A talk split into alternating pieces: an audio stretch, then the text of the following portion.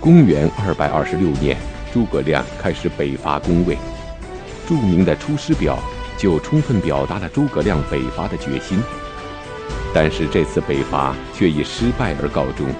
就连众所周知的最能体现诸葛亮足智多谋、临危不乱的空城计，都不是诸葛亮所为。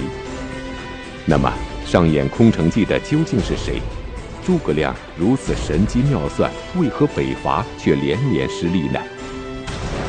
请继续收看《汉末三国》第三十七集《诸葛北伐》。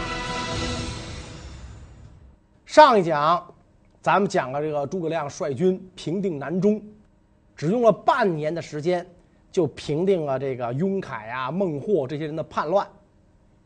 他采纳部下马谡之计。对当地的叛军以攻心为上，攻城为下，是吧？七擒孟获，最终呢，使得当地的部众对蜀汉心服口服，不敢再生二心。这么一来，成都朝廷的大后方算是稳固了，而且呢，也获得了一定的财力、物力和人力。后方被搞定了之后，志在恢复中原。吞魏灭吴的诸葛亮就开始准备北上攻魏。公元二百二十六年，蜀汉丞相诸葛亮准备出兵汉中，从这儿向曹魏发动攻击。出发之前，给后主刘禅上书，这就是著名的《出师表》。很多人可能在初中的时候就学过这篇文章。在这个《出师表》一开篇。诸葛亮就跟这个后主刘禅分析蜀国的形势，今天下三分，益州疲弊。现在天下三分，咱们这儿呢形势不太好，我们必须得进攻这个曹魏，因为我们是打着汉朝的这个正统，我们我们是汉，汉应该在哪儿？应该在洛阳，而不应该在成都。我们不是一个偏安的小朝廷。啊，我们必须要占据道义的制高点。要想占据道义的制高点，那就得出兵攻打曹魏。所以很多人认为啊，诸葛亮不明智。你这个蜀国的这个国力这么弱小，国势这么倾颓，你不顾自己的这个国力，你应该保境安民，守住自己的一亩三分地儿，不应该主动向曹魏挑衅。实际上，诸葛亮这么做真的是有他不得已的苦衷。我如果不伐曹魏，我这个政权存在的基础就没有了，我的这个这个合法性就没有了，那我就变成一个割据政权啊！我必须得讨伐曹魏，必须得这么做。而且，这个诸葛亮向刘禅提出广开言路、严明赏罚、亲贤臣、远小人这些建议。而且呢，自述身世，臣本布衣，躬耕南阳，先帝不以臣卑鄙，三顾臣以草屋之中，然后咨臣以当世之事由是感激，遂许先帝以驱驰，受先帝刘备的这个厚恩，十分感激，并且呢，阐述了自己啊兴复汉室的策略和忠心，而且强调每个人的分工与职责。万一我不在了，谁能接任我？这都安排好了，因为这个瓦罐不离井口破，大将难免阵前亡。我，万一这次出兵有个三长两短，您不用担心，谁能接替我？所以诸葛亮这一篇出师表，把当年的局势是什么、为什么、该怎么办，都交代得非常清楚。这篇表文传颂千古。南宋著名爱国诗人陆游、陆放翁称赞：“出师一表真名士，千载谁堪伯仲间？千年以下，谁能跟他有一拼呢？说我跟他差不多，没有。就在诸葛亮在蜀汉境内积极准备北伐攻魏的时候，魏国内部发生了重大的变化。魏文帝曹丕在位仅仅六年。”公元二百二十六年夏天驾崩，死的时候呢也就四十多岁，比较短命。儿子曹睿继位，这就是魏明帝。魏明帝曹睿得到诸葛亮率领大军抵达汉中的消息之后，就准备大举发兵向诸葛亮发起攻击。这个明帝曹睿小伙子嘛，年轻气盛，想来个先发制人。但是呢，在他出兵之前，他就此事征询啊，就是咨询身边的大臣散骑常侍孙资的意见。孙资就跟这个曹睿讲：“如果我们现在讨伐诸葛亮，不但道路艰险，还要调集精兵、转运物资，加上要镇守南方的荆徐杨豫四州，防止吴国水上进犯，共需要兵力十五六万人呐。这样一来，我们就要征发更多的兵役，调集更多的物资，全国骚然，耗费巨大，陛下深思。”如果我们采取守势，那么跟进攻相比，只需要二分之一的力量。以我军现有兵力，分派众将据守险关要隘，威力也足以使强敌震恐，使我国的边境安然无事。将士们可以养精蓄锐，百姓不受劳役之苦。数年之后，我国国力增强，到那个时候。我军再出兵反击，一战可成也。曹睿听了这个孙资这番话之后，深以为然，就放弃了主动进攻的打算。当然了，他也做了一定的防御部署。他让司马懿都督京豫诸州军事，司马懿呢，把自己的指挥部就设在了宛城。司马懿为人谨慎，谋略过人。此次魏明帝派他防御蜀军，足以看出他在朝中的地位。然而，这位历史中的重要人物，年轻时却险些因为自己的小聪明被曹操所杀。那么，他是如何激怒曹操的？而生性自负的曹操，为何又放过了他呢？司马懿，字仲达，生于公元一百七十九年。祖上呢世代为官，他老爹叫司马防，担任过东汉的京兆尹，相当于北京市市长。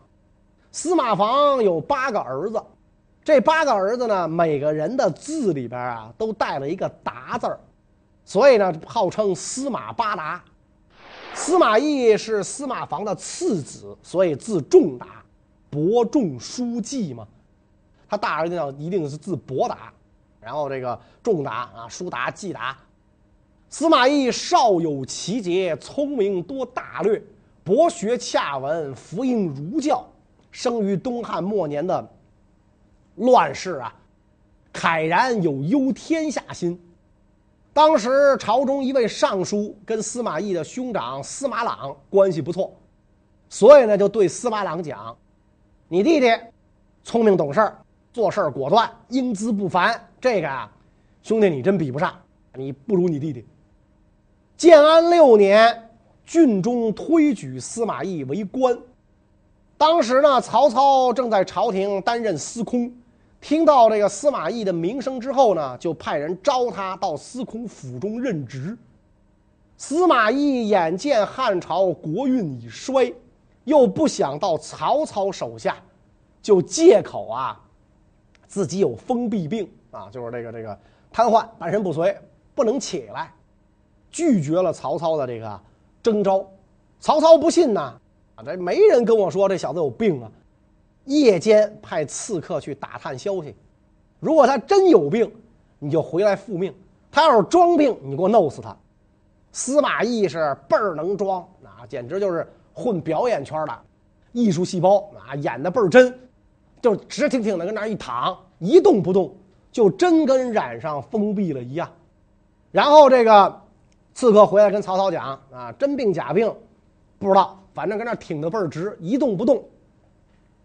曹操呢就暂时这个放了他一马，等到曹操成为东汉朝廷的丞相之后，便用这个强制手段要征辟司马懿做官，而且曹操派人跟司马懿说，若复盘桓，便收之。你小子要再不识抬举，我就把你弄到监狱里，你信吗？我收拾你，你信吗？司马懿本来也不是什么淡泊名利的清高之士嘛，一看曹操说狠话，就害怕了，只得出山就职。曹操让他跟曹丕往来游处，所以这个司马懿啊，跟曹丕的关系非常好。但是呢，这个曹操不喜欢司马懿，因为他觉得司马懿有雄豪志，而且呢有狼顾之相。咱不知道这个狼顾之相啊是啥样子，但是曹操很忌讳。根据这个《晋书·宣帝纪》记载，说魏武察帝有雄豪志，文有狼顾相，因为太子批曰：“司马懿非人臣也，必欲辱家事。”魏武就指曹操啊，察帝这个帝指的是司马懿。这小子。不是人臣，他不能当咱的这个大臣，将来他肯定会干预你们家的事儿，你呀别对他太好。但是呢，曹丕跟司马懿关系很好，总是回护他。曹操一看着司马懿不爽了，曹丕呢就替他说好话。所以这样一来的话呢，再加上这个司马懿勤于职守，废寝忘食，曹操逐渐也就安心了。后来在这个鼓动曹操称帝的这件事上。司马懿和拥立汉朝的那帮旧大臣们划清了界限，站到了曹操一边，开始被曹操所重用。曹丕当上太子之后，司马懿更是仕途顺利，而且呢，他也屡次为曹操父子啊出谋划策。曹丕称帝之后，司马懿更是节节高升，深得魏文帝信任。曹丕几次率大兵攻吴，都任命司马懿留守京都，并且呢跟司马懿讲：“吾身以后世为念，故以委卿。曹参虽有战功，而萧何为重，使吾无西顾之忧，不亦可乎？你就是我的萧何，让我无西顾之忧。所以我把这个家里的事儿，朝中大事就委托给卿家了。我上前线呢，去打仗。”而且呢，曹丕还对自己的太子讲：“有见此三公者，慎勿疑之。三公是三位辅佐大臣，是吧？有人离间这仨人，你呀，千万别信这个离间离间人的话，不要怀疑司马懿。可见曹丕对司马懿信任之深。所以曹丕驾崩，文帝驾崩，明帝曹睿继位。曹睿一继位，更是对这个司马懿是百般的信任，千般宠爱。让他都督京豫诸州军事，在这个宛城开府，镇守南方。诸葛亮大兵压境，司马懿小心防范。就在蜀魏大战一触即发之际，一个将军的反叛，又给这场战争的走势带来了戏剧性的变化。那么，这个人是谁呢？司马懿驻军宛城的时候呢，诸葛亮和降魏的蜀汉旧将孟达正在暗通款曲。孟达，咱们前面讲过，他和刘备的养子刘封不和，而且呢，关羽当年有难的时候呢，让他去救，他没有救，所以害怕刘备会报复，就投奔到了魏国。这个孟达降魏的时候啊，一开始呢，魏国给他的待遇很好。但是司马懿认为孟达言行轻巧，不是个好鸟，最好不要重用。当时魏文帝不听，任命孟达领新城太守，封侯贾节。新城在现在湖北房山一带。等到曹丕一死，孟达就失宠了，而且孟达在朝中的几个好朋友也先后死去，而跟孟达不睦的司马懿。成了孟达的顶头上司，这就让孟达心里啊很紧张。诸葛亮知道这些情况之后，暗中跟孟达通信儿，劝他重新投入到蜀汉的怀抱。你现在呢，在那边啊没后台了，人家司马仲达呀正想找你的茬呢，你还是回到祖国怀抱，跟着我们混吧。诸葛亮怕这个孟达言行反复无常。想啊，促使他速叛。得知到这个魏兴太守申义跟这个孟达有矛盾，就派人到申义那儿啊诈降，而且有意泄露孟达要投降蜀国的事情。申义就立刻把这个情况密告给了司马懿。孟达知道自己的对头晓得自己要反叛了，一看，这一下没辙了，我是反也得反，我是不反也得反了，就准备马上起兵投归蜀国。而这个司马懿现在已经得知孟达要造反的消息，怕孟达突然发难，而自己这边没做好准备。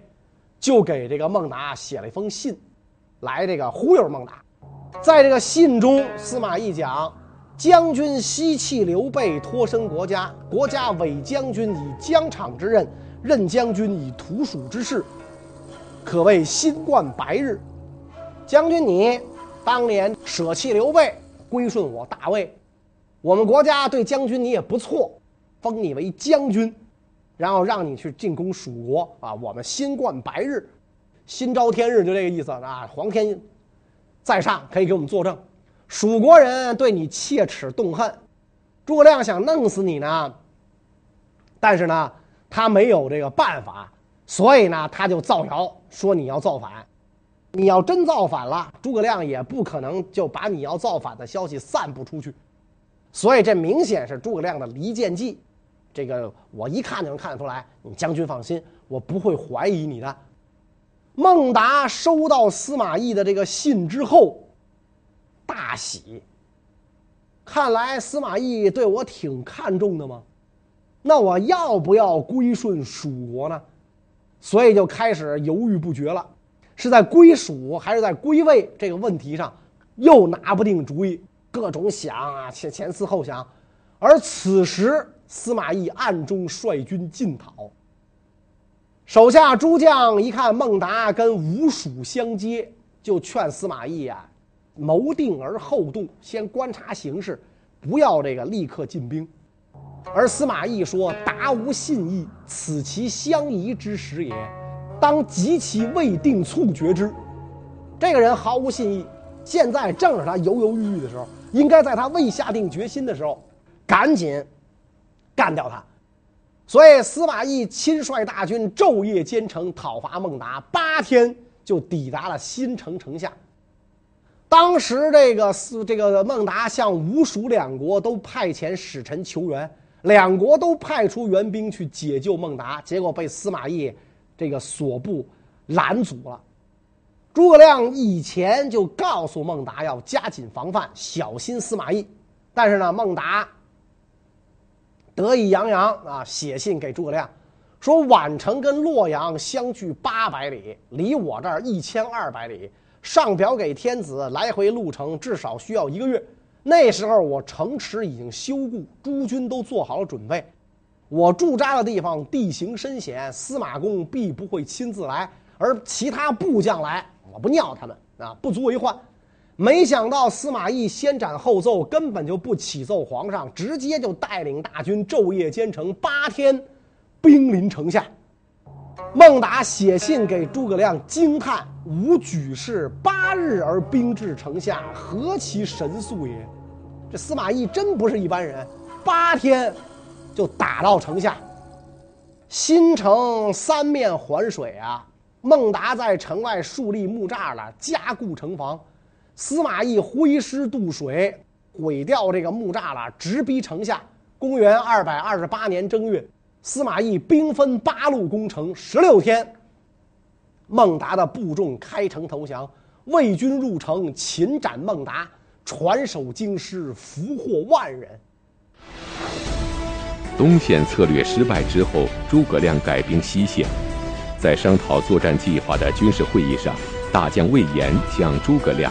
提出了一个被后世争论不休的建议，这是一个什么样的建议？而魏延又是何许人呢？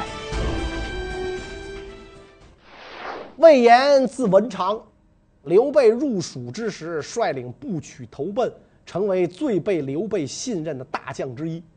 魏延骁勇善战，屡有战功。刘备进位汉中王，政治军事中心呢要迁到了成都。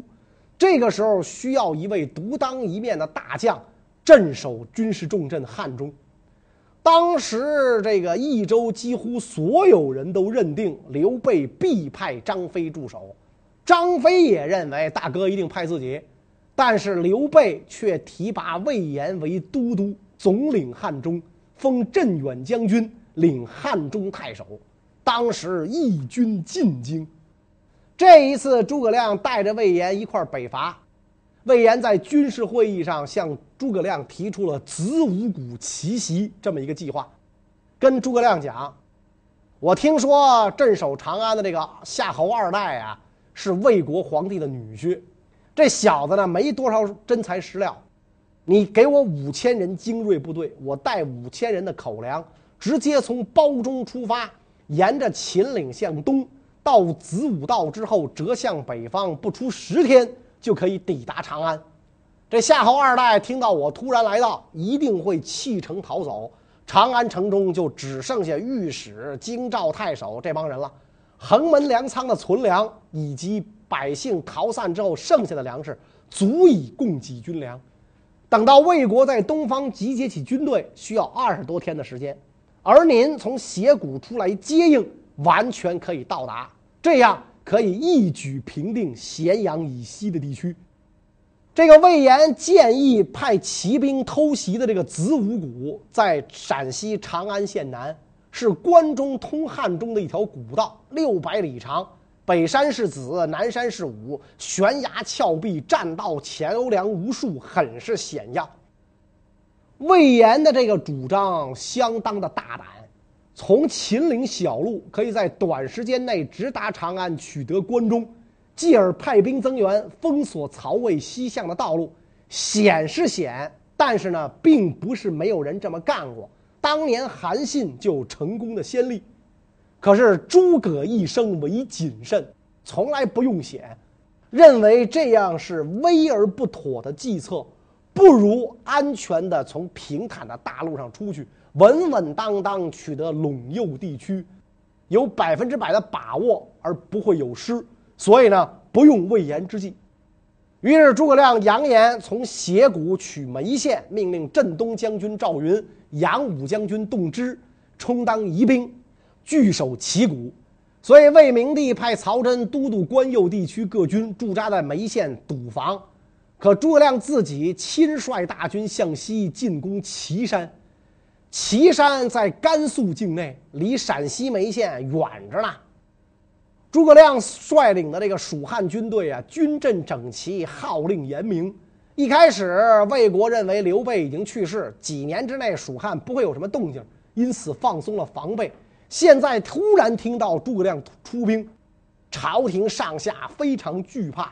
天水、南安、安定等郡背叛了魏国，响应了诸葛亮。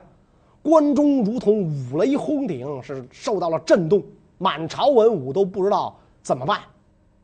魏明帝安慰大臣啊，不用害怕。诸葛亮本来应该是依据山险固守，现在却亲自带兵前来，这就是送死。咱们大家伙齐心合力，一定能够打败他。他说这话呀，也就是自我安慰。但是呢，明帝亲自统领步骑兵五万大军来这个迎战诸葛亮。派右将军张合监管军务，曹操时代带出来的老将，这个时候也基本上凋零殆尽。张合差不多是硕果仅存的了，派他监督军务啊，因为这个明帝本身不会打仗嘛，御驾亲征就是摆个样子，真正指挥打仗得靠张合抵御诸葛亮。明帝亲自坐镇长安。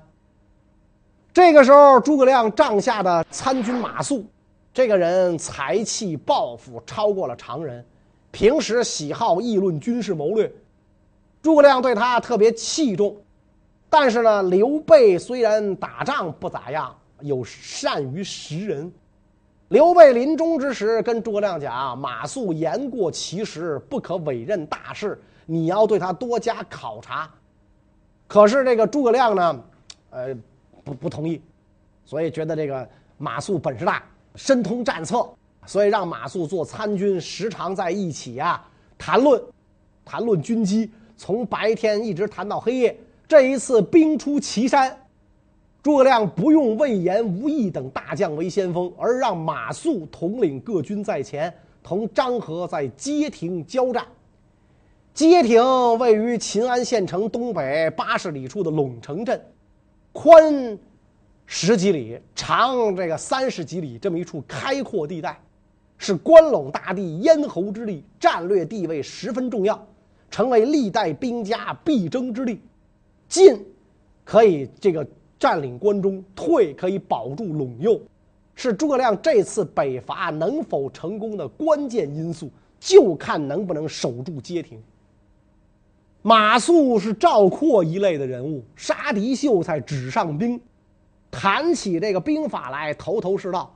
但是呢，他坐镇街亭，违背诸葛亮的调度指挥，军事行动混乱无章，放弃水源地而上山驻扎，准备这个居高临下攻打魏军，不在山下据守城邑。张合率军来到之后，一看马谡摆了这么一个作死的架势，哈哈大笑。啊，你想张合百战名将，立刻断绝了马谡取水的道路，然后发动进攻，大败马谡，这个蜀军溃散。这样一来，诸葛亮前进失去了据点，只好这个带着这个一被俘的一千多魏国百姓啊，就一千多家魏国百姓回到了汉中。等于这个北伐呀就失败了，所以这就是这个评书演义戏曲舞台上演的失街亭、空城计、斩马谡，所以诸葛亮不是哀叹吗？算就汉史三分鼎，险些一旦化灰尘。挥泪就把马谡给斩了。由诸葛亮北伐改编而来的经典故事颇多。其中《空城计》更是展现了诸葛亮在军事指挥上非凡的智慧与胆识。然而，真实的历史当中上演《空城计》的却另有他人。那么，他究竟是谁呢？《空城计》实际上不是诸葛亮摆的，是王平摆的。马谡在街亭的时候，副将王平一再规劝马谡要在当道扎营，不要上山。马谡拒不采纳，等到马谡失败，部众四散，只有王平率领了一千多人勒响战鼓，把守营地。张合怀疑街亭还有伏兵，就不敢亲自前进了。然后王平缓缓收拢各部溃散的士兵，率领人马返回。诸葛亮杀了马谡，王平的名声地位就特别提高了。这一次北伐无功。